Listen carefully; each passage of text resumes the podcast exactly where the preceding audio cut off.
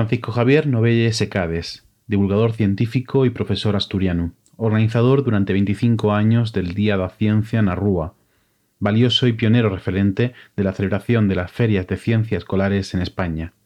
En la 33 edición de los premios Prisma, el premio especial del jurado ha quedado desierto al haber muerto el profesor Novelle el 14 de agosto de este año 2020.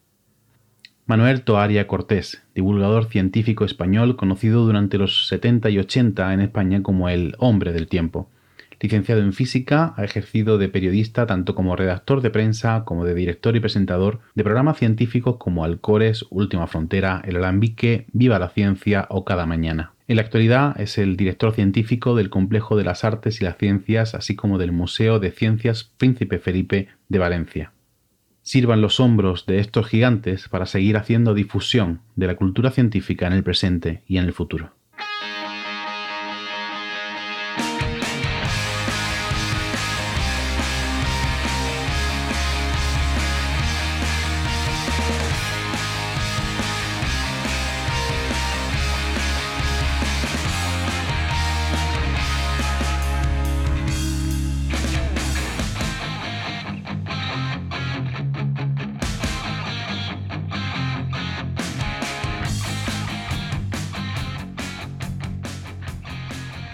Bienvenida a No Cuentes Esto, el podcast donde te enseñamos a vivir de contar la ciencia sin morir en el intento.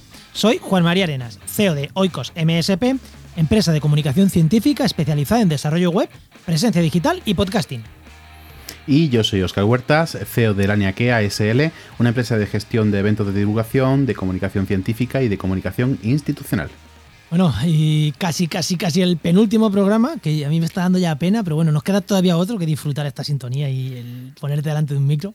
Que oye, que mola cuando se emite, pero mola también cuando grabamos. La verdad que sí, y esa cita que tenemos todas las semanas, tenemos que buscarnos otra excusa, yo que sé, unos vinos, unos chinchones o algo, ¿no? Porque lo que sea. Bueno, hoy hablamos de formación. Exacto, formación importante, hacerla tanto si es formación reglada como si tú te buscas un poco las castañas para formarte, pero sí que es importante que cuando hacemos algo de forma profesional nos formemos y lo hagamos bien, lo hagamos correcto. De formarte en técnicas de cómo divulgar, cómo contar, cómo, bueno, en general. Sí, la verdad que es, imprescindible. Y bueno, y también hablamos de, alguien que, de que quiere em, formar a divulgadores, porque como bien nos dice uno de nuestros invitados, que, esta es la segunda vez que grabamos esto, y antes lo he dicho, te lo voy a decir yo, nos dice que un físico enseña un físico, porque, porque lleva viendo físicos la tila de años. Pero claro, ¿quién forma un divulgador? Que, estamos entrando en un campo baldío y que luego además hay, hay campos en los que... ¿Quién forma un youtuber? Si es que yo estuve aquí cuatro días quiénes son los referentes, eh, a lo mejor no llevan más de cinco años haciendo lo que están haciendo, entonces bueno, pues es interesante ver también ese punto de vista. Sí, me ha resultado súper interesante. Y bueno, antes de pasar con el... sí, recordemos que hoy no se nos puede olvidar, lo vamos a mencionar varias veces en el podcast, pero hoy no se nos puede olvidar que este podcast se hace gracias a la colaboración del Máster de Cultura Científica de la Universidad Pública de Navarra y de la Universidad del País Vasco. Y ahora sí, venga, vamos a, vamos a hablar de formación. Venga.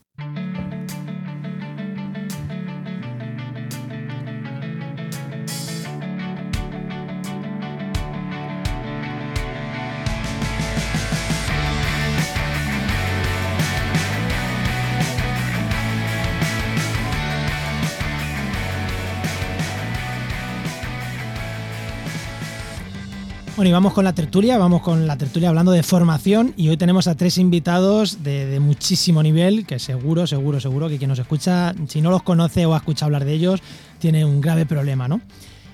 Primero tenemos a Joaquín Sevilla, que es catedrático de Tecnología Electrónica de la Universidad Pública de Navarra y director del área de Cultura y Divulgación de la propia Universidad de Navarra. Muy buenas, Joaquín. Muy buenas, ¿qué tal? También tenemos a Juan Ignacio Pérez Iglesias, que es director de la Cátedra de Cultura Científica de la Universidad del País Vasco y presidente de la Academia de Ciencias, Artes y Letras. Muy buenas, Juan Ignacio. Hola, muy buenas. Y también tenemos a Antonio Casado de Rocha, que es investigador y director de proyección universitaria del campus de Guipúzcoa de la propia Universidad del País Vasco. Muy buenas, Antonio.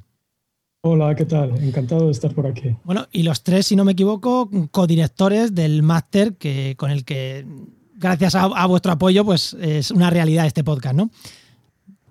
Pues sí, eso es. Eh, formamos la, comisión académica, que de alguna manera es pues el grupo que, rige, que toma las decisiones de, este máster, sí, de este título. Bueno, y Oscar, que a ti ya te han escuchado, pero bueno, voy a, voy a saludarte a ti también, que me parece feo estar aquí grabando y no saludarte. Muy buena, Juan, qué, educado eres. Gracias. bueno, pues empezamos por el, por el principio. La primera pregunta que hacemos a todos los invitados, aunque ahora es fácil, la he dicho ya casi, yo entera, pero situación laboral. Eh, ¿Qué situación laboral tenéis? Bueno, pues eh, empezando en el orden que lo has dicho, pues catedrático de universidad, eso es funcionario y de un nivel bueno. bien, bien. Juan Ignacio. Sí, em, eh, yo también soy catedrático de universidad, por lo tanto funcionario de buen nivel. Y lo que pasa es que yo, bueno, y Joaquín también, y en cierto modo Antonio, yo creo que compatibilizamos eh, tres, o sea, dos, al menos dos tareas, al menos dos. Una es que eh, son estos asuntos que tienen que ver con, con la bueno, con el máster y, las responsabilidades que tenemos, el caso de Joaquín, pues lo de la, dirección de, cultura científica, etcétera, y Joaquín y, Antonio lo que ha comentado el campus, y yo, mi caso es eh, la cátedra de cultura científica, pero luego además damos clases, o sea, damos las clases que nos toca dar pues, por el hecho de que somos profesores universitarios. Antonio. Sí, yo también. Bueno, eh, yo hace 10 años me estabilicé como investigador. Fui investigador Ramón y Cajal, gracias Ministerio por hacer posible que gente que estábamos por ahí fuera pudiéramos venir en condiciones dignas. Y, pero en los últimos años, como mis compañeros, pues he estado bastante inmerso en, tareas de gestión, además de, dar clases en un máster que tenemos aquí en la Universidad del País Vasco sobre filosofía, ciencia y valores.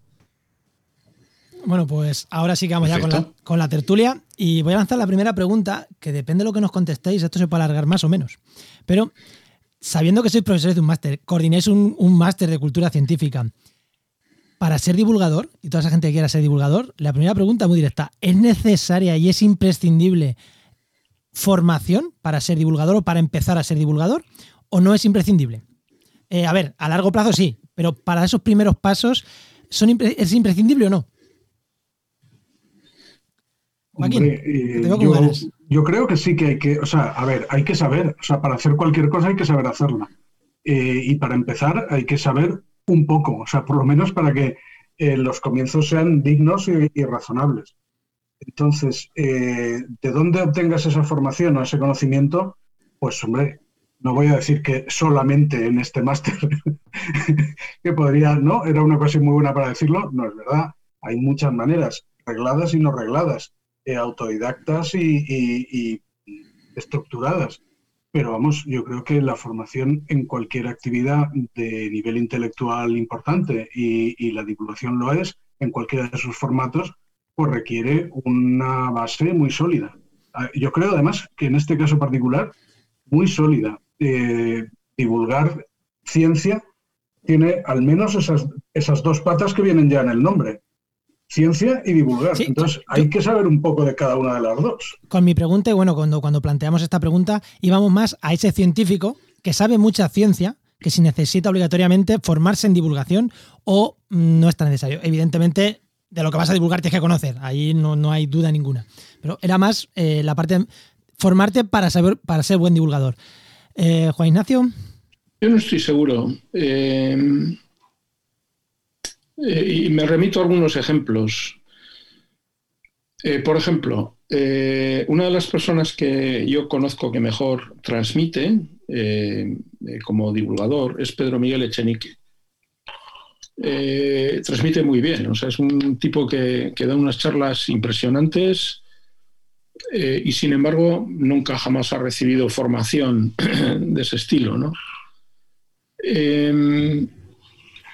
Luego, por otro lado, en, mi experiencia, yo cuando empecé a hacer divulgación no había eh, recibido ninguna formación. O sea, y, sin embargo he tenido siempre el convencimiento, puedo estar equivocado, ¿eh?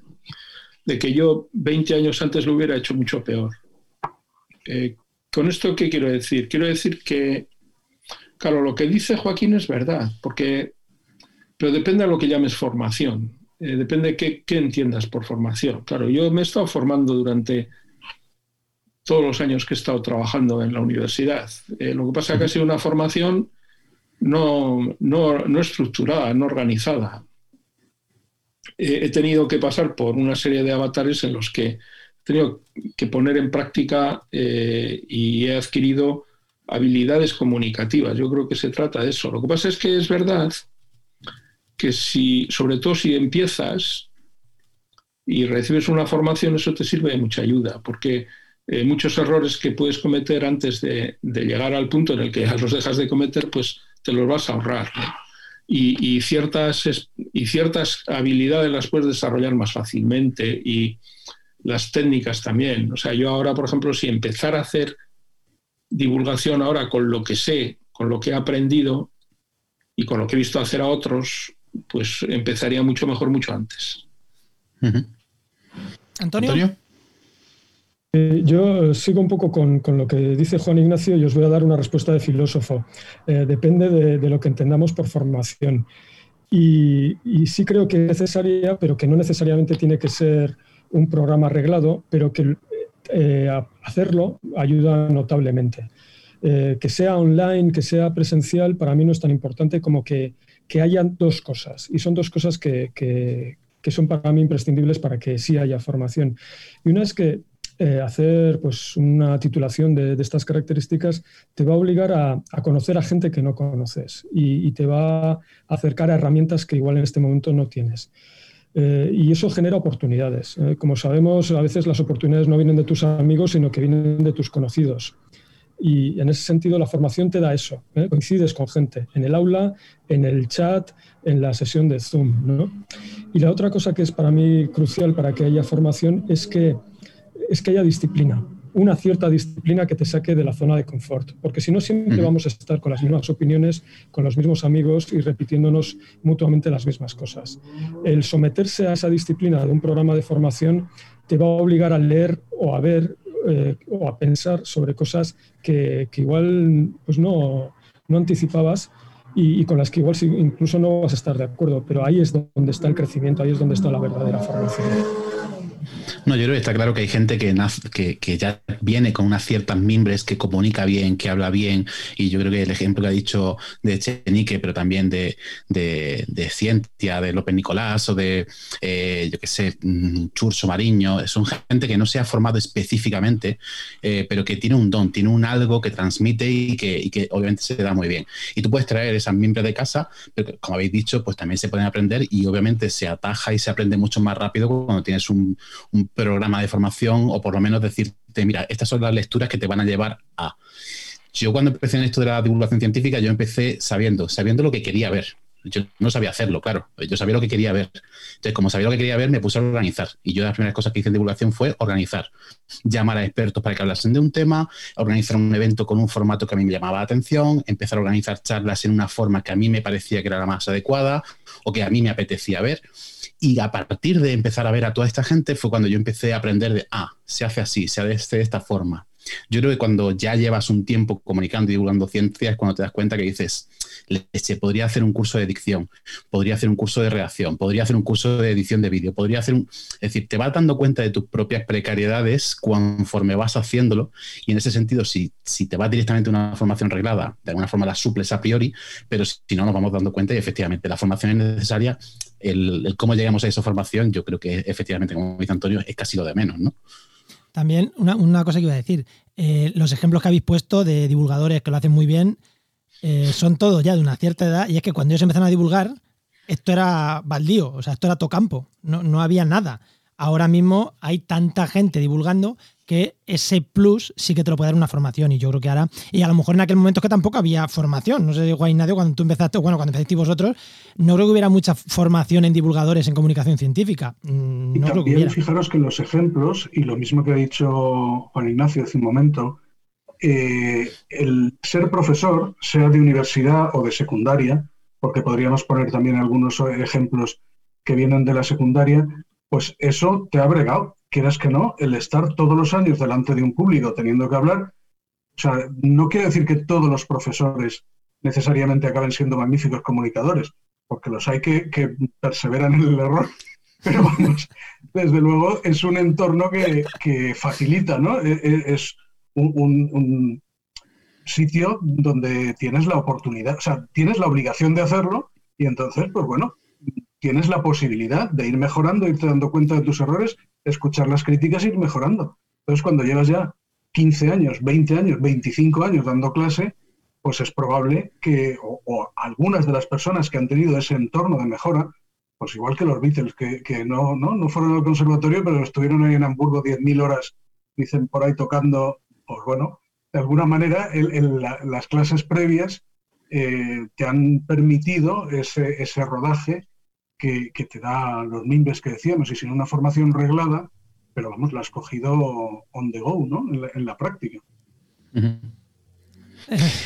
decías antes, Juan, que, a lo mejor hace 20 años estaba todo baldío, etcétera, y sin embargo yo he empezado este, este podcast eh, mencionando a Francisco Javier Novelles Secades, que murió recientemente, o a Manuel Toaria, que son gente que ya ha estado haciendo comunicación de la ciencia en televisión, en, un montón de medios, escribiendo y haciendo divulgación, cuando realmente esto sí que era un secano de comunicación. Pero es que si nos vamos a antes, hasta nuestro Nobel eh, Ramón y Cajal escribía eh, con el seudónimo de Doctor Bacteria eh, en un periódico para comunicar parte de lo que él estaba haciendo. Es decir, que la comunicación viene de antiguo, sí que es verdad que quizá ahora, no sé cuál es vuestra percepción, estamos en un boom, estamos en una burbuja, si queréis llamarlo, de comunicación científica, de eventos, de divulgación, de gente que se dedica a esto, lo cual es bueno y malo en algunos aspectos, pero desde luego yo creo que eminentemente es bueno. Y creo que además nos ha pillado muy bien que tengamos a gente especializada en comunicación científica en este momento, en la pandemia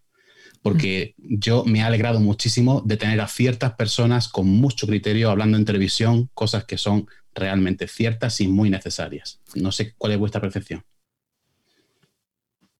Mm. A ver, eh, si nos retrotraemos lo suficiente hacia atrás, Galileo también hacía divulgación científica. Correcto, correcto. Eh, y, Darwin. Pero Galileo es anterior, o sea que. Porque utilizaba además, eh, bueno, mm, utilizaba incluso técnicas narrativas, eh, bueno, pues como el diálogo, ¿no? O sea, eh, que, eran claramente divulgativas y que tenían ese, propósito además, ¿no? por lo tanto, yo creo que siempre que ha habido producción científica, prácticamente siempre ha habido también eh, comunicación la ciencia. Lo que pasa es que eh, pasa un poco como todo, ¿no? Ahora eh, la comunicación es una herramienta fundamental en las sociedades contemporáneas y cumple un papel muy, muy importante. Entonces, también en, lo que se refiere al conocimiento científico, ¿no? O sea que de alguna manera los cambios, el cambio ha consistido sobre todo en el hecho de que la comunicación como tal haya adquirido más importancia. No tanto la comunicación científica, lo que ocurre es que la comunicación científica también, pero por el simple hecho de que eh, cada vez más eh, todos sabemos que lo que no está en el espacio público no existe. Sí. Y entonces eh, eso cada vez está más claro y por lo tanto si el mundo de la ciencia quiere estar en el espacio público tiene que comunicar. Ah. Em, en relación con lo que dices de, la pandemia, em, hay parte de, yo, vamos a ver, hay parte en lo que estoy de acuerdo contigo, pero también hay parte en, lo que no estoy de acuerdo. La pandemia ha generado una situación muy complicada y, muy complicada para analizarla y, valorar eh, lo que ha ocurrido precisamente en relación con la comunicación. Yo creo que sí es verdad que ha habido comunicadores que han hecho un trabajo excelente, pero también creo que ha habido una cacofonía tremenda. la cacofonía eh, ha generado problemas. Eh, el, hecho simplemente, por ejemplo, de que haya habido agrias polémicas entre eh, divulgadores o entre divulgadoras en relación con ciertos asuntos, ciertos aspectos, creo que no le ha hecho ningún favor a la eh, aceptación social de las medidas que había que tomar, por ejemplo. pero claro, en una situación como la que hemos vivido, en la que el único tema realmente interesante era ese, era mejor eso que dejarlo en manos de los, eh, en fin, de algunos periodistas amarillos, vamos a decir, ¿no? O no sé, habría que decir amarillos o marrones o algo, no sé, que, eh, que se apuntan a un bombardeo, ¿no? Que los ha habido. Pero, y por lo tanto había que, había que estar ahí, ¿no? Eh, ha habido programas de radio y de televisión que han intentado contar con, con, con buenos profesionales y, y eso ha sido muy loable y lo han hecho muy bien, pero ha habido programas de radio y televisión que, que han hecho, bueno, que no han contado con, buenos profesionales y ha habido problemas. Que haya habido buenos divulgadores, ya digo, mm, muchos divulgadores o comunicadores, eh, bueno, pues eh, transmitiendo mm, información valiosa ha, ha, podido ser importante, pero también ha habido los problemas que he dicho de cacofonía que la ha habido y que ha generado problemas. Y bueno, luego ha habido también muchos espontáneos. ¿No? Ha habido muchos espontáneos. Ha habido gente. Cuando hay, público aparecen espontáneos, eso, es, eso es así. Sí, sí, sí. Eh, y que sin ninguna mediación han saltado a la arena y han empezado a hacer comunicación eh, y en el caso de los espontáneos, además, ha habido algunos espontáneos que han sido dañinos. Yo tengo en la cabeza en concreto un ejemplo, pero no es el único, ¿eh? no, no, quiero abundar mucho en ello, pero el, el, del que era eh, el decano del Colegio de Biólogos de Euskadi, por ejemplo, que tremendo. publicó un documento muy peligroso, ¿no? pero no ha sido el único, O sea, ha habido más casos de estos, de gente que dice saber, cree saber, sabe algo, y como decía el insigne Pepe Cervera, en un artículo que publicó en el cuaderno, que era el peligro de saber solo un poco, pues eh, pueden hacer mucho daño, porque el que sabe solo un poco normalmente cree saber mucho y habla con la autoridad que él se atribuye a sí mismo, por eso que cree saber, y las prepara gordas, ¿no? O sea que, vaya, digamos que desde mi punto de vista ha habido un poco de todo. Antonio, eh, que levantan la mano. Sí, yo, no sé si por disentir, pero mi perspectiva es un poco distinta a la de Joaquín y Juan Ignacio, eh, que son pues, un biólogo y un, físico. Yo vengo de humanidades, he estudiado filosofía y, creo que veo esto un poco más desde la periferia, tal vez, eh, no desde el centro de la acción. A mí sí me parece que en los últimos 5 o 10 años sí que ha habido una cierta explosión, bueno, en eso yo creo que estamos de acuerdo. Habría que valorar eh, Mm, pero, pero que sí que han cambiado cosas de manera cualitativa. Eh, hay nuevos hábitos de consumo, o sea, yo, me estoy fijando no tanto en, la, ciencia, sino más bien en, los receptores. Hay nuevos públicos, eh, nuevos canales de transmisión, y eso creo que está cambiando las reglas del juego. O sea, que estamos efectivamente en un momento de transformación y la pandemia no ha hecho sino de alguna manera exacerbar eh, algunas tendencias que ya estaban viéndose eh, en los últimos años. Eh, yo, bueno, como muchos de vosotros, pues yo viví crecí en un tiempo en el que había que leer investigación y ciencia y, veíamos cosmos. entonces, de ahí a esta parte ha cambiado mucho las cosas. Y, ¿Y en qué ha cambiado? Bueno, mm, lo sabéis mejor que yo, pero la divulgación y la comunicación científica eh, ahora es transmedia y también se ha espectacularizado para lo bueno y para lo malo. Y, bueno, yo no creo que todo sea malo. Realmente que la divulgación y la comunicación científica se convierta en una cultura eh, en la cual te encuentras con la gente de la manera que sea, que se convierta en una manera de socializar también y que salga de los campus y, las eh, revistas más o menos especializadas para convertirse en algo de consumo masivo, para mí es muy importante a la hora de democratizar el acceso al conocimiento. Totalmente. Vale, por reconducir un poquito, eh, para volver al, al, tema de la formación, que creo que está súper interesante lo que hemos hablado, pero vamos, voy a, voy a insistir en alguna pregunta de formación. Eh, ¿Qué nivel de estudios ahora mismo los comunicadores que, porque vosotros tenéis acceso a mucha gente que está formándose y conocéis a muchísimos divulgadores en España, los tres, ¿cuál es el nivel de estudios que tienen estos divulgadores? Por un lado, eh, la mayoría vienen de carreras científicas y se convierten en divulgadores o vienen de otras carreras, por ejemplo, de edición, de, porque cuando hablamos de divulgación científica, comunicación, no hablamos solo del que se pone delante de una pantalla, hablamos del que hace un guion, hablamos del que... Em, monta un vídeo, del que hace una ilustración, o sea, que no es solo el que se pone delante de una pantalla, que parece que hasta ahora solo hemos hablado de esa gente. ¿Qué perfil de gente llega en cuanto a tipo de estudio y, y en cuanto a nivel de estudios? ¿Vale? Solo carreras, carrera máster, carrera máster doctorados. Eh, vale, sé que hay de todo, pero mm, ¿qué diríais vosotros? ¿Qué es lo que más os encontráis? O incluso gente que, no tiene prácticamente formación ninguna, una carrera ya, ya, trancas, pero que son divulgadores muy buenos. ¿Qué nivel os encontráis y qué conocéis, tanto de llegar al máster como de que lo que vosotros conozcáis? Pues yo creo que en general o sea, hay perfiles muy variados, eh, como decíamos, hay los dos eh, caminos eh, famosos y sobre los que hay ríos de tinta y podríamos eh, rellenar muchos más, del científico que se va hacia la comunicación o del comunicador que se va hacia la ciencia, o sea, que viene más de las humanidades y, juntar las letras y entonces pues elige esos temas para, para especializarse, la del científico que esa otra, otra manera y todas las intermedias desde luego yo creo que por debajo, eh, en general, profesionales, por debajo del nivel de una carrera no hay. Eh, o sea que, eh, y, generalmente un poquito más.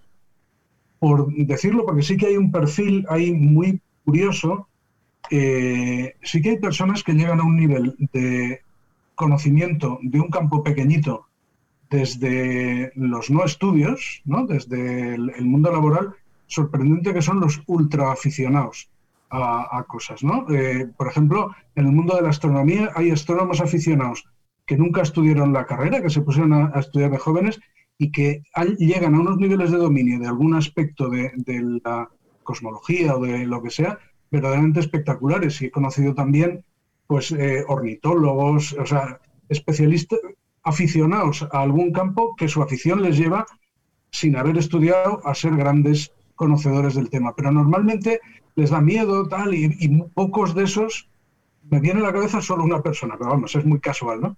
Eh, llegan a, luego a atreverse a, divulgar y a ser comunicadores de, esa afición. O sea que digamos que los comunicadores que de verdad ejercen, yo creo que tienen nivel formativo alto, o sea, mínimo de, de una carrera y casi siempre un máster por lo menos, y luego sí perfiles muy variados, ¿no? De todos los colores.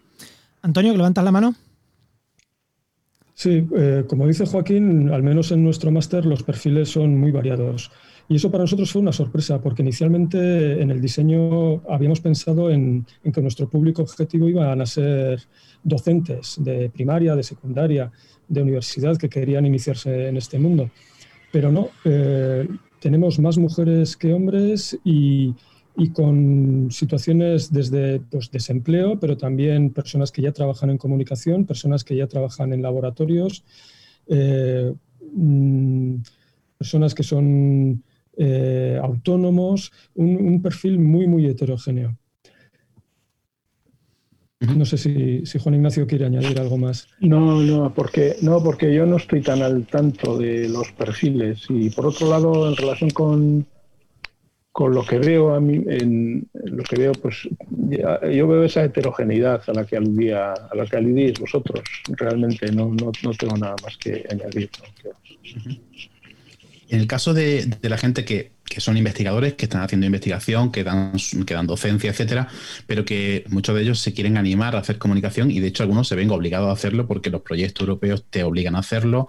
por, lo menos tienen que hacer comunicación del proyecto, no quiere decir que lo tengan que hacer ellos obligatorio, pero sí que de alguna forma hay, hay muchos investigadores que se animan a hacer comunicación y de hecho se lo pedimos, los que trabajamos en unidades de cultura científica, los que organizamos eventos, muchas veces dice, oye, tú sabes mucho de este tema, por favor, vente y cuéntamelo en un evento. ¿Qué formación le recomendaríais a esa gente que a priori son investigadores, eh, les puede gustar más o menos la divulgación, pero no van a vivir de ella? Es decir, simplemente se ven abocados a hacerla porque su profesión les, invita, les tira un poco a hacerlo. ¿Qué formación deberían de recibir o deberían de buscar? Yo creo que lo que no deberían hacer es eso. Yo estoy de acuerdo.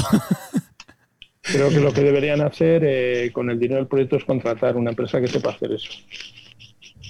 Salvo que lo tengan muy claro, ¿eh? Si tienen muy claro que les va el rollo, que les va la marcha, que les gusta comunicar, que son showmen, showwomen, Entonces sí, pero si no, mm, es que no le veo sentido. O sea, hacer una cosa para la que no has nacido, para la que no te has formado. Ahora, que te interesa, que te va a la marcha. Bueno, si te va a la marcha, sí, claro, pero, bueno, eh, ¿qué formación? Pues que se apunten al máster, joder. claro. Que es el bueno. Yo, yo estoy de acuerdo, yo estoy de acuerdo contigo, Juan Nadie, sobre todo, Oscar, tú y yo nos dedicamos a esto con nuestras empresas, o sea que más nos vale que, contraten a empresas que hagan la divulgación, más que, más que la hagan ellos solos, por lo que nos viene encima a nosotros para comer. Por eso. A ver, es que eh, eh, yo creo que hay que diferenciar una cosa. Hay que diferenciar el que eh, los investigadores, en, en, la medida de lo posible, estén dispuestos a, a colaborar con un medio de comunicación que les llama, que les pregunta, que una empresa de comunicación que, solicita su concurso para una situación concreta o algo concreto, de lo que es hacer la comunicación de un proyecto, la, o la comunicación de una disciplina o la comunicación, fin, divulgación en un área, ¿no?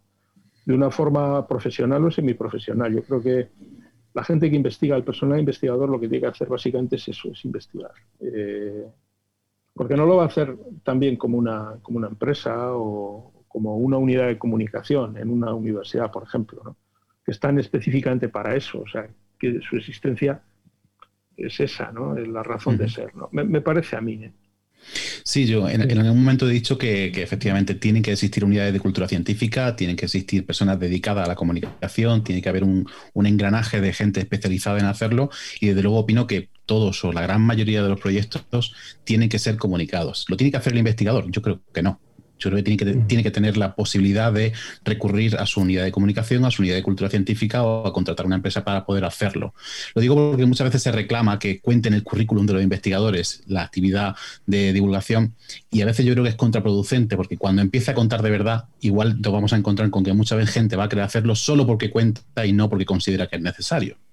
Pero bueno, Joaquín quería, habías pedido la palabra. Sí. bueno, no sé, sí, sí, sí. Yo es que eh, bueno, mm, por matizar un, poquito más. O sea, claro que la comunicación más formal de, un proyecto o una comunicación más abierta, eh, que busque un público más grande y más espectacular en algún sentido, pues mm, yo también creo que profesionalizarla es importante. Ya, ya está siendo profesionalizada, o sea, ¿no? Han aparecido empresas como las vuestras y algunas otras que podemos decir, y las UCCs en los últimos 10 años. Esta época que comentaba antes Antonio también, ¿no? de, crecimiento de la comunicación científica eh, en general.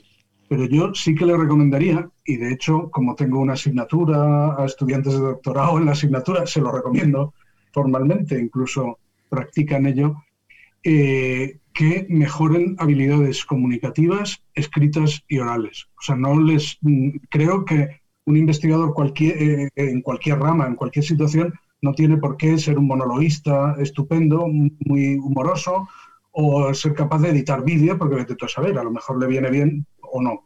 Pero cualquier persona que se... O sea, la ciencia en sí misma tiene una parte de ser comunicada. A profesionales, sobre todo, o sea, si tú no eres capaz de escribir un artículo científico, no vas a ningún lado, por mucho que en el laboratorio te haya salido el experimento maravilloso. O sea que comunicar tienes que hacerlo, es parte de la actividad. Eh, una parte muy importante es la comunicación profesional, que es una de las asignaturas del máster, que, justo la asignatura que doy yo, ¿no? la que tiene que ver con los artículos y estas cosas, pero también una comunicación a no profesionales, eh, que no quiere decir que tú tengas, o sea, no profesionales de la ciencia, quiero decir, ¿no? O sea, público en general, que no tiene por qué tener grandes conocimientos. Que no, eh, ahí no tienes que sustituir con ello a tu gabinete, ¿no? a la UCC de, tu universidad o de tu centro de investigación o lo que sea. A lo mejor no, no tienes que escribir también la noticia como para un medio de comunicación, etcétera. Pero eh, sí que ponerte en ese registro, ser capaz de hablar con personas que no saben tanto como tú. O sea, yo creo que una persona que es incapaz de eh, contar su línea de investigación, no voy a decir su proyecto europeo o el último resultado que acaba de sacar. A lo mejor necesita mucho rato, pero su línea, la importancia social que tiene, que es incapaz de contarla, es que incluso le va a ser difícil hablar con el profesional de, la, de la, UCC. Y yo creo que eso es, eh, es un, perfil que le, leía unos tweets a Juan Ignacio hace unos días que, que coincido plenamente, que puede ser muy gran científico, pero un enorme inculto en cuanto a cultura científica. Entonces yo creo que la cultura científica mínima de un profesional de la investigación incluye unas habilidades comunicativas mínimas, al menos de las herramientas básicas de la comunicación, que son hablar y escribir. Entonces, pues yo eso sí que creo que hay que trabajarlo e incluso recibir un poquito de formación específica en cómo hablar en público mejor y cómo escribir mejor. Porque incluso los, proyectos que se piden para, para que te lo financien, o si estás pidiendo inversores, si es que te montas un spin-off o lo que sea, eh, vas a tener que comunicar y vas a tener que ser tú el que, el que eres el que lo, hace, el que lo ha hecho. Nadie mejor que tú para explicarlo, pero tienes que explicarlo bien, efectivamente. Eh, Antonio.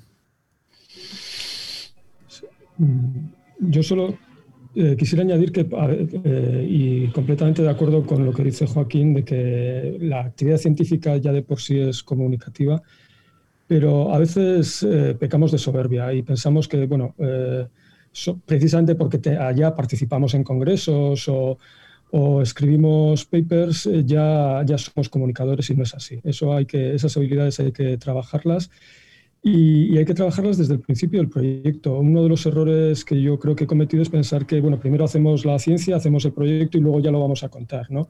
y es una razón para integrar en el equipo a gente que con con responsabilidades sobre la comunicación y la divulgación. Eh, no lo podemos hacer todos, todo al mismo tiempo.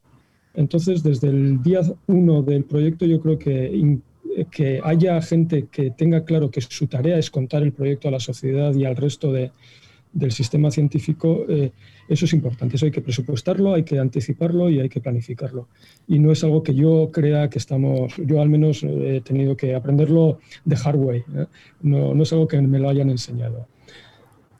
Pues eh, aquí, Oscar, esto es verdad que este programa, si estás escuchando hasta este punto, tú estás escuchando y escuchas esto, ya sabes, puedes dedicarte a hacer estas cosas para investigadores, pero no lo compartas el programa porque otra gente lo va a escuchar y va a decir, hey, yo también puedo dedicarme a eso. Así que cuando el programa se llama No cuentes esto, por algo será. Eh, un detalle, otra pregunta que creo que es ahondando un pelín en este tema. Eh, ¿Consideráis que a los creo que Joaquín ya lo has dejado caer un poquito. Habría que darle eh, esto, este máster, no máster, no sería tanto como un máster, pero cursos específicos a los investigadores. Yo empecé haciendo cursos de, curso de comunicación científica, el primero que yo hice, había, estábamos los dos perfiles, gente que queríamos salirnos, entre comillas, de la ciencia para dedicarnos a, ayudar a investigadores a divulgar. Y luego había investigadores que simplemente lo que querían en un cursito de 20 horas intensivo era qué herramientas hay de divulgar simplemente por conocerlas, para luego saber a quién tengo que acudir. Y a mí me sorprendió porque había varios investigadores que iban a eso. Y de hecho, actualmente uno de los contratos que tengo es con uno de esos investigadores que hablamos allí. Él era el investigador, me conoció allí. Eh, la importancia, ¿no? Que ya hablaba también Antonio antes de estos, no sabes dónde vas a conocer a, la gente que te va a dar trabajo. ¿Cómo veis de importante esta formación? Vosotros de las unidades de cultura científica, además, eh, favorecéis que los investigadores adquieran esas habilidades. Eh, no sé, ¿qué, opinión, qué os opina, qué, opinión tenéis sobre esto? Yo como me has nombrado y por empezar, que yo creo que sí, eh, las eh, escuelas de doctorado, porque los eh, investigadores empiezan a ser investigadores con el doctorado, ¿no? Y es la parte en la que por un lado haces investigación y por otro estás aprendiendo a hacerla, ¿no? Ese es el, sentido que tiene. Y con la última reforma, ya de hace unos años, se han creado las escuelas de doctorado y demás para darle una, pensada más, más profunda al, al, tema de la formación, de cómo se aprende yo creo que en general todas las escuelas de doctorado y la de mi universidad, lo sé seguro, sí que tienen esa preocupación y ofrecen justo lo que tú decías, píldoras, o sea, una formación no tan no, de máster, por eso, porque claro, tú lo que estás aprendiendo es a investigar. Entonces lo que pasa es que igual que tienes que aprender diferentes técnicas dependiendo de la tesis que estés haciendo, ¿no? De, si eres biólogo, físico, no tal, a pipetear, en fin, las historias que sea de tu, de tu campo, un poco de, comunicación de determinados aspectos, de eh, oratoria, de redacción, tal, se, hacen píldoras y, la gente va y, son efectivas y, ganas, como decía eh, Juan Ignacio antes, esto seguramente lo acabas aprendiendo, aunque no te lo, te lo enseñen formalmente, pero eh, la formación reglada, aunque sea en, en, píldoras, acorta tiempos y hace que evites errores. Entonces, pues algo ayuda, claro. Juan Ignacio. sí, estoy de acuerdo con lo que ha dicho Joaquín. Sin más. Pues. De acuerdo. Estábamos hablando todo el rato de eh, eh, divulgadores o investigadores que reciben formación para hacer una mejor comunicación, pero nos vamos ahora al otro punto. ¿Quién da esa formación? ¿Son formadores? ¿Son otros investigadores? ¿Son otros divulgadores que ya han aprendido a base de palos? Eh, ¿Qué perfil tenéis, por ejemplo, entre los profesores? ¿O qué perfil recomendáis de lo que se puede aprender mucho? ¿Quién, se anima? Voy a introducir un, perfil eh, que hasta ahora no ha salido y es la gente. Eh, ¿Sí se oye? Sí, sí, sí, sí. Solo quería añadir que, hay gente que, entra a formarse porque disfruta formándose, porque el saber eh, nos da placer, porque tienen curiosidad y tal vez estén en un momento vital en el que pueden dedicarle un año, seis meses a aprender algo que les, que les apasiona o que notan que les, que les entusiasma. ¿no? Eh, en filosofía tenemos a mucha gente así y, no tenemos problemas de falta de gente. O sea que tampoco caigamos en el error de, instrumentalizarlo todo. O sea, quiero A porque en el fondo lo que quiero es B eh, y está muy bien buscar eh, la profesionalización y la monetarización. Pero no olvidemos que, que, muchísima gente entra en esto porque disfruta aprendiendo. Lo que pasa, Antonio, que eso en física y en biología pasa menos, también te digo. Bueno, vamos a ver. Pero, no eh, tampoco, ¿eh? ¿eh? Esto que dice Antonio, voy a hacer una cosa que no se debe hacer. Eh, yo, yo formo parte de ese grupo al que se refiere Antonio, por ejemplo. me explico. Y Antonio sabe por qué lo digo. yo cuando eh, llevaba un par de años o tres el, dirigiendo la cátedra, me dio el barrunto de hacer una tesis en el departamento de Antonio. De hecho, realmente casi nos conocimos así, no, no es exactamente así, pero casi nos conocimos así. Digo que no fue exactamente así porque él no me dio a mi clase, pero tuvimos relación que tuvo que ver con eso. Eh, a mí de repente me dio el barrunto de que quería hacer una tesis en historia, la ciencia, algo parecido a eso, ¿no? Y entonces hablé con ellos, no con él, bueno, no con él específicamente, pero vamos, hablé con un compañero suyo, y me impuso una dura penitencia, ¿no? Eh, que consistió en estudiar, en, cursar y superar una serie de asignaturas del máster este, Filosofía, Ciencia y Valores. Eh, la razón por la que yo quise hacer aquella tesis no tenía nada que ver ni con mi profesión, ni con cuestiones, tenía curiosidad, también me dio por ahí porque me había entrado el gusanillo de la filosofía de la ciencia, la historia de la ciencia, y entonces eh, la persona que estaba al cargo de esto me dijo, bueno, pues tienes que hacer estas asignaturas. Y al principio me pareció una imposición un poco eh, injustificada porque yo ya había hecho un doctorado y, por lo tanto ya sabía cómo se investigaba, ¿no? Y sin embargo empecé a ir a clase y la verdad es que me lo pasé fenomenal, me lo pasé muy bien. Eh, estuve yendo durante un curso de Bilbao a San Sebastián eh, dos o tres días a la semana a cursar aquellas asignaturas y luego tuve que hacer algunos trabajos. Llegué a discutir agriamente con algún profesor porque no me gustó, fin, cómo valoró algunos de los trabajos que hice, pero eh, finalmente eh, la conclusión que saqué después de hacer aquella, era, realmente era medio máster lo que hice, es que era fabuloso tener la oportunidad de estudiar a ese nivel 30 años después de haber eh, acabado la carrera, ¿no? o de haber leído la tesis. Eh, eh, porque la manera como afrontas una cosa de esas no tiene nada que ver. Aprendí muchísimo, me dio mucho criterio, por comparación con el que tenía antes. Seguramente si acabara el máster de una puñetera vez, pues tendría todavía más, pero ya no me lo puedo permitir porque no tengo tiempo. Y sí creo, por lo tanto, estoy de acuerdo con lo que ha dicho Antonio, de que hay un perfil de personas que finalmente hacen esas cosas no porque tengan ninguna obligación, sino porque disfrutan y, bueno, eh, es un público concreto que tenemos para este tipo de cosas también. Sin duda. Totalmente. Pero toda esta conversación se nos ha salido de la pregunta porque era justo a propósito del profesorado, ¿no? Que era lo que... Sí, pero creo que venía de... Creo, que, ha hecho bien Antonio en sacarlo porque era previo a saltar a esta pregunta ya del profesorado, así que creo que ha hecho bien Antonio. No, está muy bien, yo no voy a insistir más, pero soy muy fan también del conocimiento por disfrute, ¿eh? eso solo faltaría. Volviendo a la pregunta, recuerdo eh, eso. ¿Cómo se llega a ser formador? ¿Quién es el perfil que está detrás de la gente que está formando? Pues yo voy a utilizar el máster de cultura científica ¿no? que, dirigimos como ejemplo, mm. porque ya nos costó darle vueltas al asunto. Y eh, en realidad el profesorado que hemos buscado o sea, es como un cuadro impresionista. O sea, está muy fragmentado y cada pincelada la da el especialista en ese, en ese pincel. Eh, pues bueno, pues buscando eh, gente que sepa mucho. Lo que pasa es que como no llevamos muchos años de tradición, pues dices, ¿quién va a dar clase de física? Pues un físico. Y ya sé quién lo enseñó, pues otro físico. Y como la física lleva pues no sé cuántos cientos de años como una disciplina bien establecida, pues no hay, no hay dificultad. Pero ¿quién es un periodista científico? ¿Qué, qué título? ¿Dónde aprendió? Tal, ¿no? ¿Quién es el periodista científico que, o la periodista científica que, que te va... Pues bueno, tienes que buscar un poco que se haya hecho en la historia. Pero bueno, el caso es que uno sí que puede identificar esos referentes y buscarte pues la gente que mejor haga eso de lo que quieres conseguir formación. Oscar. Vale. Eh, bueno.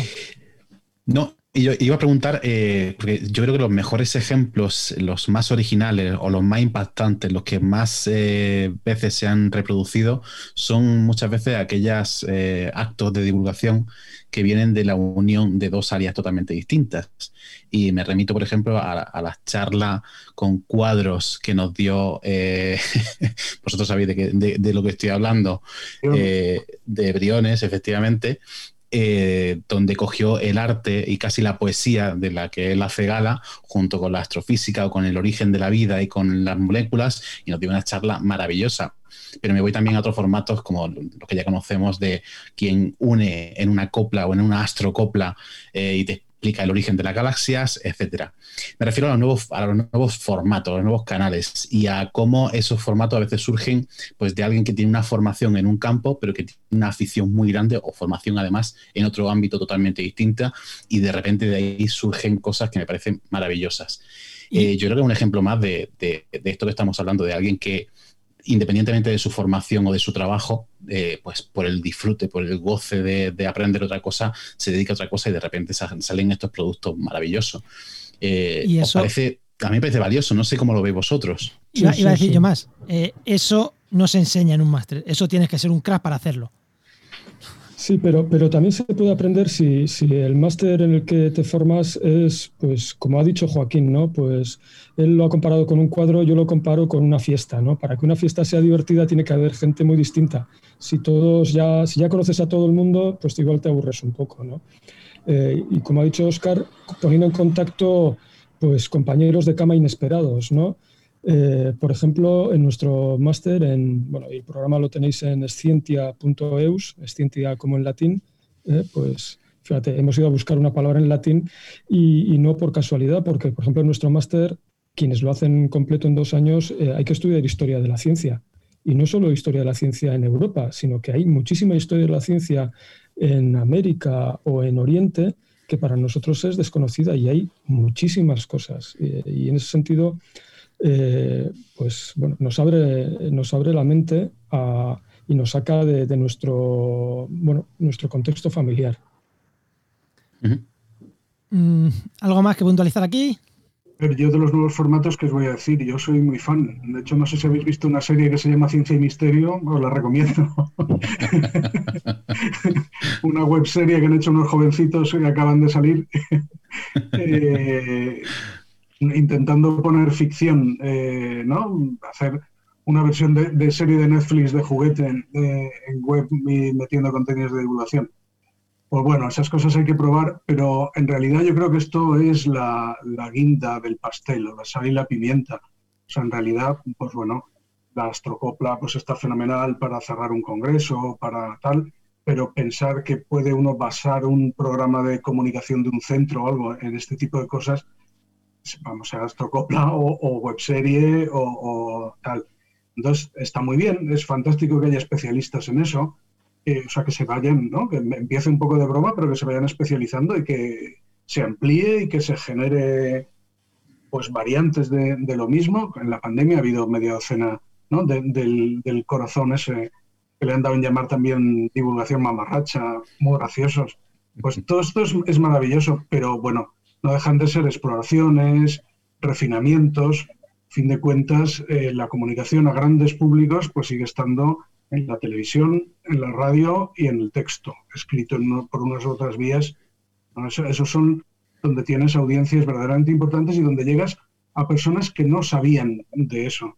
Porque yo creo que los que disfrutamos de la astrocopla ya sabes lo que te vas a encontrar. O sea, es un poco endogámico, que es una cosa que se, que se, le ha criticado mucho al mundo de la divulgación también, que, que es muy endogámico. Muchas veces estás haciendo eh, determinadas acciones de comunicación para que otros comunicadores digan lo bien que lo haces, más que para llegar a públicos que, que, que no hubieran conocido esos contenidos si tú no haces esa, esa acción.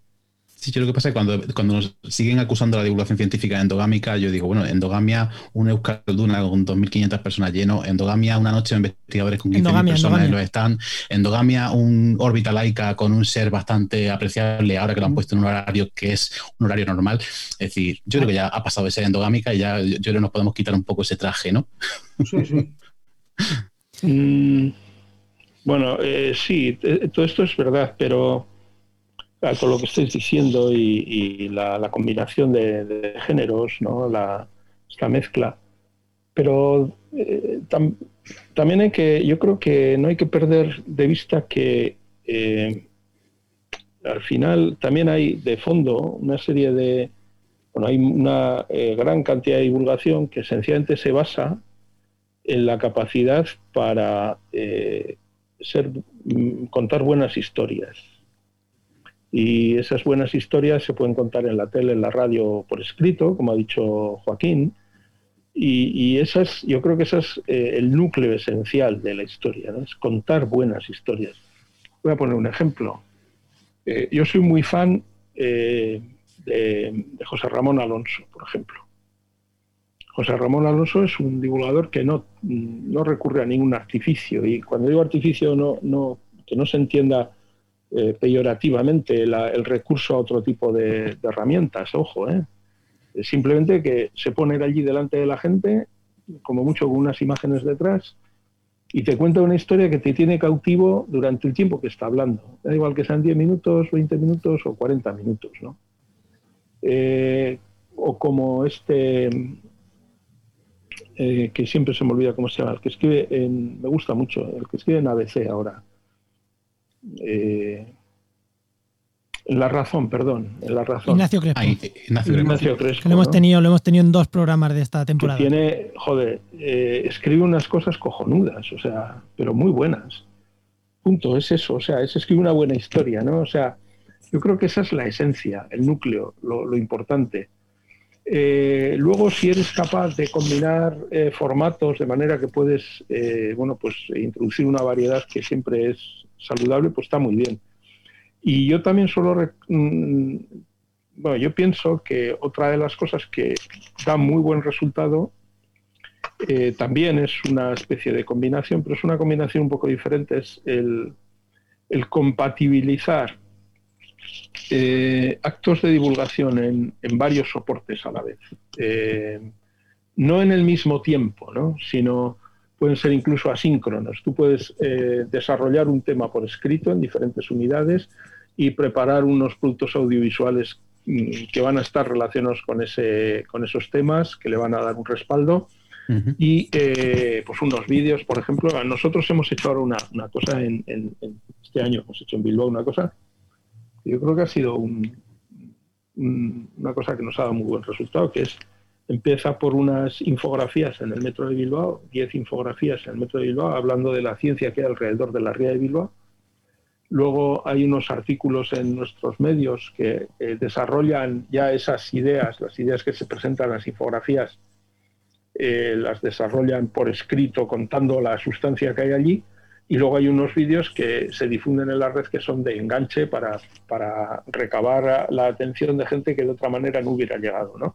Estamos hablando de tres productos distintos, tres soportes diferentes relacionados entre sí, interactuando los tres, y cada uno de ellos llegando a públicos eh, levemente diferentes o, algo diferentes, ¿no? de manera que abarcas mucho más.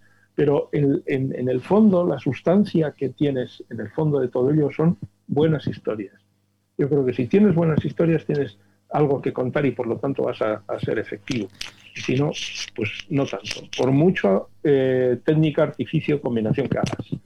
Y otra cosa, no, pero en la ciencia hay buenas historias a patadas, es decir, hay que si, hay algo que genere buenas y grandes historias es la historia de la ciencia y la ciencia per se. Pues bueno, mm, joder, es que para esto hacíamos este programa, Oscar, para aprender estas maravillas. para esto montamos este programa, ¿no?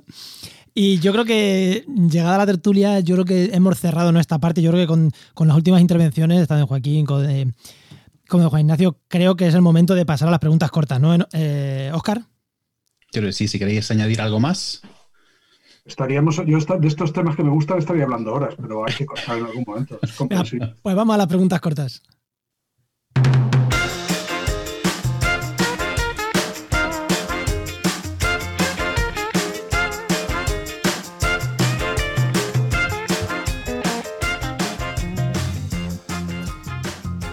Bueno, preguntas cortas, preguntas rápidas, ya todos los oyentes saben cuáles son, y si no las sabes es que no has escuchado nuestro programa bastante, así que ves escuchándote los antiguos.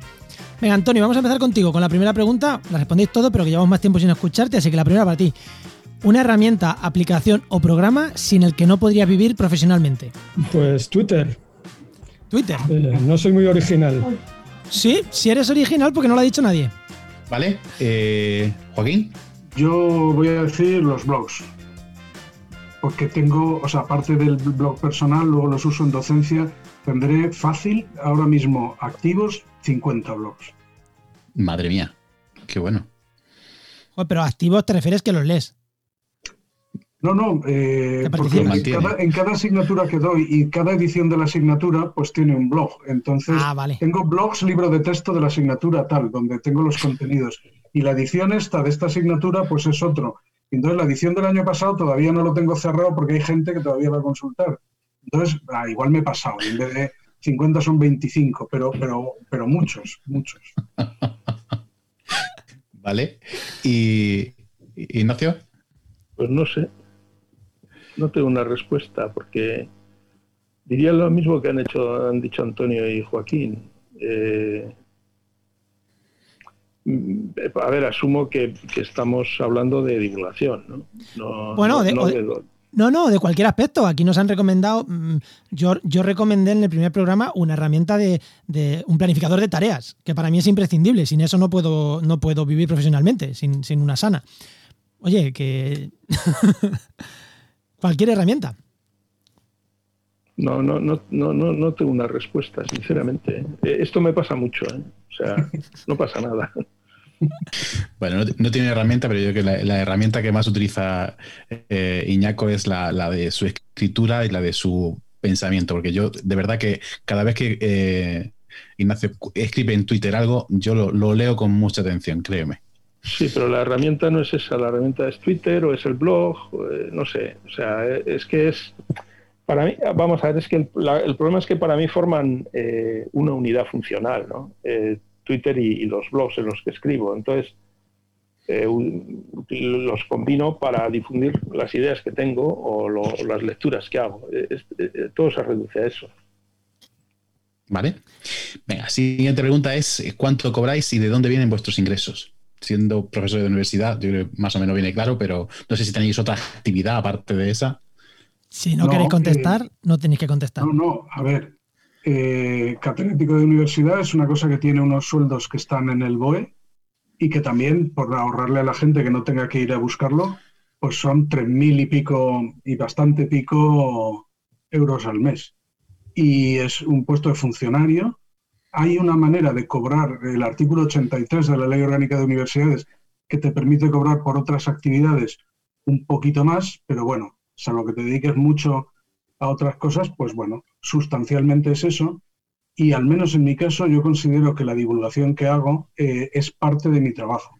Por eso siempre insisto en poner la universidad detrás, es parte de la visibilidad y de, product placement, como lo quieras llamar, de la universidad, lo considero parte de mi trabajo y procuro no cobrar, o si hay que cobrar para que la, también la gente se acostumbre a pagar por ello, lo cobra una fundación u, otra cosa.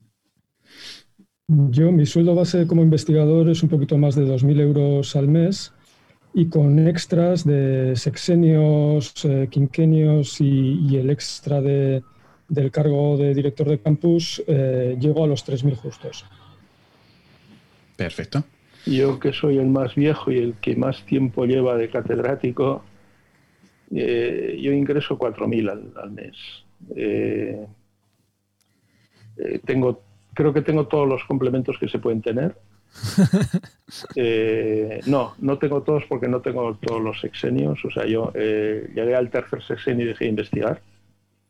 Entonces no, no tengo más sexenios. Vamos, tengo un complemento autonómico en el máximo nivel y tampoco he pedido el de divulgación, por cierto. El de transferencia no lo he pedido. Y no lo voy a pedir. Eh, creo que, creo que son cuatro, alrededor de 4.000 euros. Lo que pasa es que las extras en nuestro caso son, o sea, estos son 12 pagas, pues las extras son ridículas. Eh, no, recuerdo lo que viene a ser la mitad. Es como si fueran 13 pagas anuales. Vale. Qué gusto, qué gusto. Y cada vez que los invitados se mojan y lo dicen, mm, lo agradezco un montón que hemos tenido aquí gente con cargo público que no ha sido capaz de dar el sueldo. Eh, a ver, Digo que no tiene misterio porque es lo que dice Joaquín, nos estamos en el boletín, o sea, cualquiera puede saber lo que ganamos. Claro. Le hemos ahorrado el trabajo porque es un poco incómodo irte a buscarlo. Y, de divulgación. Sí, sí. Y lo de, lo de divulgación es un lío, lo de cobrar y no cobrar, pues lo decía antes Joaquín, o sea, eh, a mí, y a mí cuando me llaman para hacer alguna de estas cosas, yo, eh, si digo que sí o que no, no tiene nada que ver con lo que paguen, no dejen de pagar, ¿no? Y luego, como resulta que somos funcionarios y, no podemos eh, tener otros ingresos que no sean los que nos tocan, salvo eh, servir un procedimiento bastante eh, estrambótico, porque es estrambótico, pues a veces cobras, a veces no cobras. Yo, para mí es, un, es una... muchas veces me genera tal estrés y, tal nivel de burocracia que no lo hago. O sea, paso de hacerlo, o sea, porque no, no me compensa, vaya. Quería añadir que bueno, no está de modo hablar del salario emocional porque parece que es lo que precariza la actividad profesional, pero para mí el salario emocional es importante. O sea, yo esto no lo hago por, por dinero. Eh, a mí la satisfacción que me da pues eh, trabajar en divulgación y en comunicación y en proyección de mi universidad, eh, bueno, es importante. No, igual no lo voy a hacer toda la vida, pero, pero sí que mm, yo lo, incluyo en la ecuación. Sí, yo, estoy de acuerdo contigo, Antonio. y, Joaquín también está de acuerdo contigo. Pues siguiente. Lo hemos, hablado muchas veces esto. Siguiente pregunta. Un fallo, una cagada profesional que dijerais, joder, lo que he aprendido de, mm, de aquello que me pasó. ¿Tenéis alguna así que os acordáis y que digáis, eh, Bueno, pues ahora que estoy empezando yo, eh, mm, yo, yo era un investigador Ramón y Cajal y en cuanto me estabilicé, eh, me ofrecieron entrar en, gestión. Y a veces he pensado si fue, fue una decisión acertada, porque, bueno, mm, por un lado, pues me habían dado un puesto de trabajo para toda la vida y me sentía muy agradecido a mi universidad y quería aportar y, bueno, creo que todos tenemos que, aportar en gestión, ¿no? Las universidades son uno, de los pocos, una de las pocas empresas en las que puedes, los trabajadores podemos dirigirla hasta cierto punto. ¿eh? Eh, pero eso de alguna manera eh, puso mi carrera investigadora en el frigorífico. No me arrepiento y, creo que he aprendido muchísimo de, de estos ocho años que llevo así. Eh, porque ahora creo que conozco pues, una sociología del conocimiento que yo no, no hubiera, no hubiera adquirido. ¿no? Eh, pues conozco mi universidad de arriba abajo y he estado en contacto con los estudiantes, con los trabajadores, con el rectorado, con todo lo que está alrededor. ¿no? Eh, así que creo que, que, y no hubiera conocido a Joaquín ni a Juan Ignacio. y eso yo creo que, que lo justifica. ¿no? Pero a veces he pensado, ¿no? Porque creo que mm, eh, el sistema nos obliga un poco a hacer de, malabaristas en tres pistas al mismo tiempo, ¿no? Que es la docencia, la investigación y la, y la divulgación. Y, no siempre se puede hacerlo todo al mismo tiempo. abundando en esa idea, diría que el principal defecto que me ha llevado a varias cagadas concretas es no saber decir que no suficientes veces. Y entonces, pues verme en una charla de divulgación en un pueblo de Navarra, tal, planificada en un día malo, bueno, en fin, situaciones desagradables. Joaquín, esto, esto es para un amigo. ¿Se aprende a decir que no con los años? No, bueno, yo tengo, yo tengo bastantes ya y no he aprendido todavía. Esto va a ser buena gente, no decir no va de buena gente. Yo soy un cabrón para esas cosas. Estoy aprendiendo a dimitir eh, poco a poco, es que ya es algo. Siendo España no es, fácil tampoco. De, de, primeras dadas, pero por lo menos es decir, ya no sigo. Eso estoy empezando a aprender. Bien, bien, es otra forma de decir que no. ¿Y tú, Juan Ignacio? Pues eh, yo durante bastantes años me arrepentí de haberme presentado a rector y de haber sido rector. Eh, por lo mismo que ha dicho Antonio, porque eh, eso me alejó de la investigación definitivamente. Yo tenía una, una carrera investigadora bastante satisfactoria, o sea, mi, y, muy atípica en el sentido de que mi currículum es uno de los currículums más escasos que conozco. es el de los currículums con menos artículos que yo conozco. De luego ahora, lo que pasa es que ahora ya este mundo ha cambiado mucho, ¿no?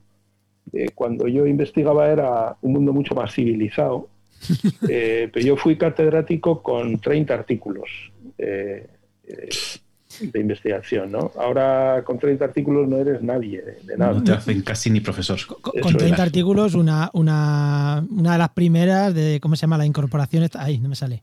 Una Juan de la Cierva y da, gracias. No, Juan de la Cierva sí, quizás menos, pero, un Ramón y Cajal. Es que, el caso es que, eh, pero eran muy buenos artículos. Esto puede estar mal que lo diga yo, pero lo eran realmente. O sea, tenían una barbaridad de citas y tenían un, índice H muy alto. O sea, quiere decir, yo eh, tenía 20, un índice H20 eh, al de poco tiempo de, ser catedrático. O sea, quiere decir, teniendo 30 artículos, quiere decir que la, media de citas de cada artículo era realmente muy alta. O sea, en aquella época, estoy hablando del año 2000, ¿eh? O sea, el año 2000 y poco, o sea, estoy hablando de hace 20 años, o sea, que es, que es la, prehistoria. Realmente algunos de los que oigan esto quizás no hayan nacido, ¿no? Eh, entonces, yo tenía una carrera muy satisfactoria en ese sentido, de que me podía permitir el lujo de ir produciendo lo que yo quería a mi ritmo, eh, trabajos muy, como se dice en euskera, muy chucún, o sea, muy cuidados, o sea, eh, largos incluso, extensos, o sea, una manera de hacer ciencia que a mí me iba mucho. Por lo que me cuentan mis compañeros, ahora eso ha cambiado mucho. Ahora la ciencia es mucho más competitiva en el sentido de que te exigen mucha más cantidad de, artículos, etcétera. Y, bueno, para mí hubiera sido mucho más estresante, ¿no? Pero lo cierto es que yo me arrepentí de haberme presentado al rector por eso, porque esto me alejaba de, me alejó, de hecho, de la investigación. Pero andando el tiempo también me ha pasado lo que ha dicho Antonio, ¿no? que pues he conocido a gente como Joaquín. ¿no? Bueno, a Joaquín lo conocí siendo rector, por cierto, siendo yo rector y él, yo era responsable de campus virtual compartido. En los años, hace un En el grupo 9, ¿no? en el año 2004, 2005 nos conocimos, sí. Eh, y luego nos volvimos a conocer otra vez. es una historia muy divertida. Eh, entonces, pero yo le, pero luego realmente cuando le he conocido eh, en, su faceta, vamos, de, Joaquín normal, ha sido después, ¿no? Y, y, claro, esto no lo hubiera tenido, ¿no? O Antonio, ¿no? A tanta otra gente. Yo conozco eh, centenares de personas eh, eh, gracias a que me he dedicado después del, del rectorado a la divulgación, en parte me he dedicado a la divulgación porque como me quedé ya completamente fuera de juego en investigación y el rollo de la divulgación me interesaba, pues empecé a ello, ¿no? Entonces, combinando el mundo que había conocido siendo rector y el mundo que he conocido después haciendo divulgación, dirigiendo la Cátedra de Cultura Científica, resulta que conozco a la gente más interesante que hay en el mundo, ¿no? Es, eh, así, es, así de sencillo. O sea, en, el mundo que en el mundo al que al que yo puedo llegar, ¿no? Hay que vivir en Bilbao para decir esas frases. Sí, pero, soy de Salamanca, ojo, ¿eh? Ya, ya, no. He dicho vivir, de vivir. Sí, sí. Vivir cerca de Bilbao. Los de Bilbao nacéis donde queréis, ¿no? En tu caso, pues... No, yo no. Yo no soy de Bilbao. Yo soy de Salamanca. Tú eres de Salamanca, ¿no? Bueno, pues aprovechando que conoce a alguna de las personas más interesantes del mundo, decirnos a quién nos recomendáis para la siguiente temporada, bien por el, por el perfil de persona o bien por tema. Un tema que a lo mejor os apetece y dice, oye, este estaría guay tratarlo. ¿Para, el podcast? Sí. Para el podcast, sí. Yo, si no lo habéis fichado todavía, pues aunque solo sea por proximidad personal y geográfica, pues mi compadre Armentia, eh, director del Planetario de Pamplona, eh, uno de los miembros activos de la Asociación Prisma de Diversidad, ¿no? que promueve la diversidad en el mundo de la divulgación científica, pues es todo un personaje que seguro que os viene bien.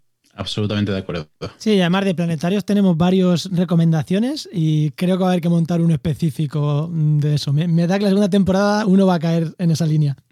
Un programa. Antonio. Antonio.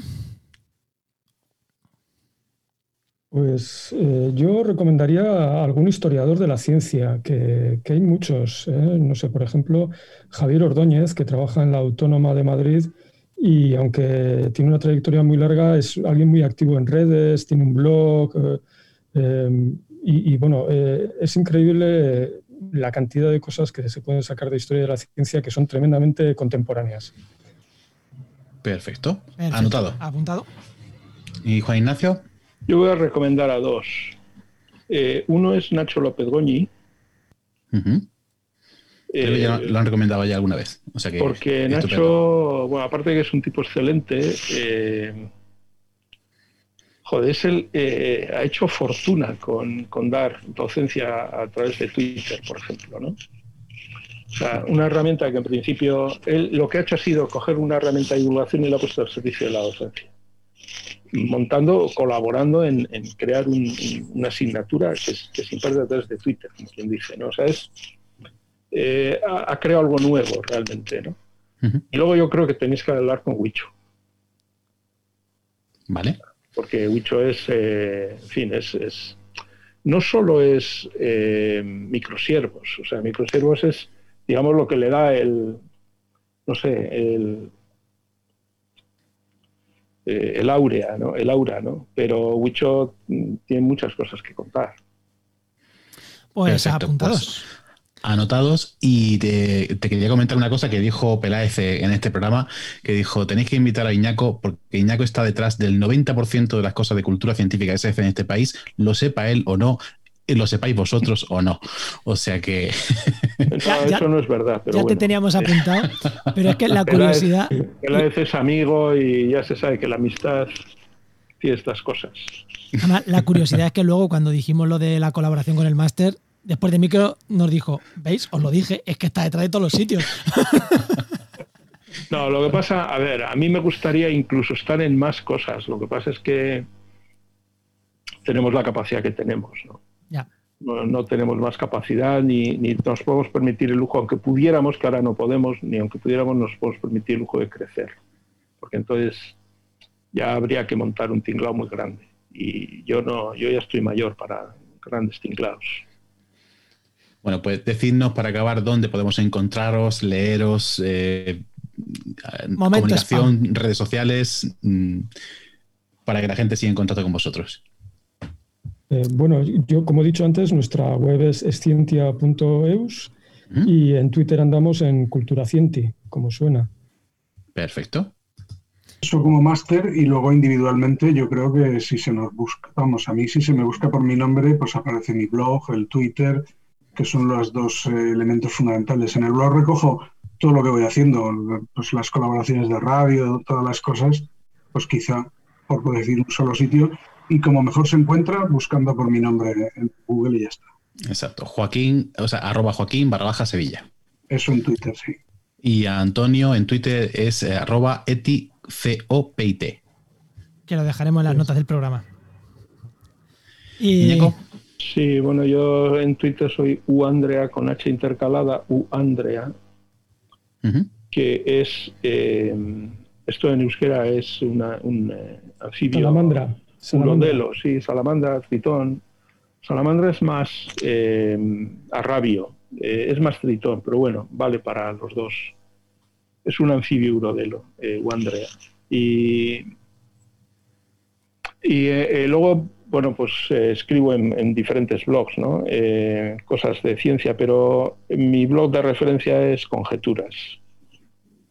Se llama así, Conjeturas. es donde pongo las cosas que pienso. Perfecto, pues os buscamos, os seguimos y seguimos en contacto. Muchísimas, muchísimas gracias por esta horita larga que os hemos robado y que nos habéis regalado. Así que eso, muchísimas, muchísimas gracias y hasta la próxima. Hasta otra. Hasta luego. gracias, a vosotros. Gracias a vosotros. Pues esto ha sido No Cuentes Esto, un podcast de la red Podcastidae, ya sabéis, la red de podcast de ciencia, medio ambiente y naturaleza y este podcast se hace con la colaboración del Máster de Cultura Científica de la Universidad Pública de Navarra y de la Universidad del País Vasco. Del que hoy hemos hablado bastante, dicho sea de paso. si quieres hablar con nosotros, ya sabéis, con nosotros, con nuestros invitados, os esperamos en redes sociales y también sabéis ya que ya llevamos muchos programas. No lo contéis, quedároslo para vosotros, que hoy hemos aprendido un montón. Quedároslo para vosotros, no lo contéis, no difundéis el programa, porque si no alguien va a aprender, va a aprender tanto como nosotros, y oye, y os puede levantar una posibilidad de trabajo que tuvierais. Nos vemos. Adiós.